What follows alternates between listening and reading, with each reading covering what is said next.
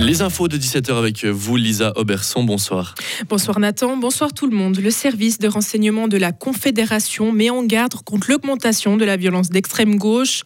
Dans son dernier rapport, il explique que les extrémistes helvétiques sont de plus en plus solidaires avec des groupes allemands violents.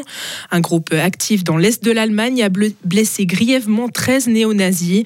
Leur chef a été condamné à plus de 5 ans de prison en mai dernier, mais la femme est devenue une figure d'identification en Suisse, ce qui inquiète le SRSC. L'Union syndicale suisse ne soutient pas le mandat de négociation de la Suisse avec l'Union européenne. Son président Pierre-Yves Maillard a rappelé la position des syndicats dans une interview à la NZZ am Sonntag. Selon lui, on est à milieu d'un accord.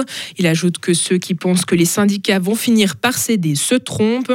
Pour le moment, l'USS n'entend pas d'arguments de la part des employeurs et du Conseil fédéral. La quantité de déchets exportés par la Suisse a plus que triplé en 10 ans. Les exportations concernent surtout des déchets de construction minéraux. Selon la loi sur la protection de l'environnement, ces déchets devraient rester en Suisse car les matériaux peuvent être entièrement recyclés. Mais l'exportation à l'étranger est plus avantageuse. Pourtant, il n'y a pas de contrôle sur ce que ces déchets deviennent ensuite. Les coûts d'acquisition des vaccins pendant la pandémie ne seront pas publiés. L'OFSP a refusé de divulguer l'intégralité des contrats relatifs aux vaccins. Il garantit la confidentialité à des États partenaires comme la France. Les versions partielles des contrats publiés jusqu'ici ne sont pas compatibles avec la loi sur la transparence.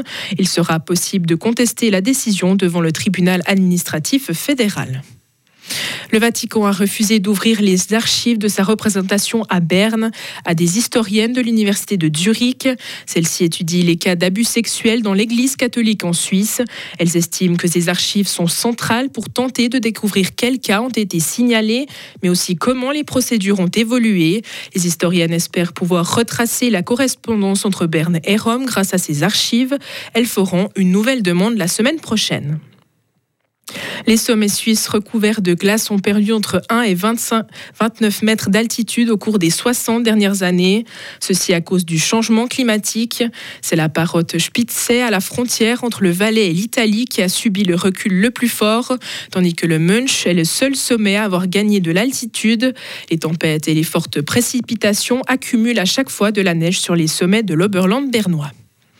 Et en ski alpin, victoire autrichienne à Adelboden. C'est Manuel Feller qui a gagné aujourd'hui le slalom disputé dans la station bernoise. Côté suisse, cinq skieurs helvétiques ont terminé dans les 15 premiers. Le meilleur d'entre eux, c'est le vaudois Marc Rocha qui a terminé à la cinquième place. Et côté féminin, c'est la slovaque Petra Vlova qui a remporté le slalom de Kankragora. Belle performance de Camille Rast, la valaisanne a terminé à la quatrième place, passant tout près de son premier podium en Coupe du Monde. Retrouvez toute l'info sur frappe et frappe.ch.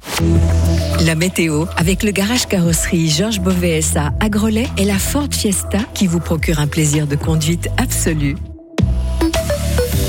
Le ciel sera très nuageux pour cette journée de lundi avec euh, les dernières averses prévues le matin.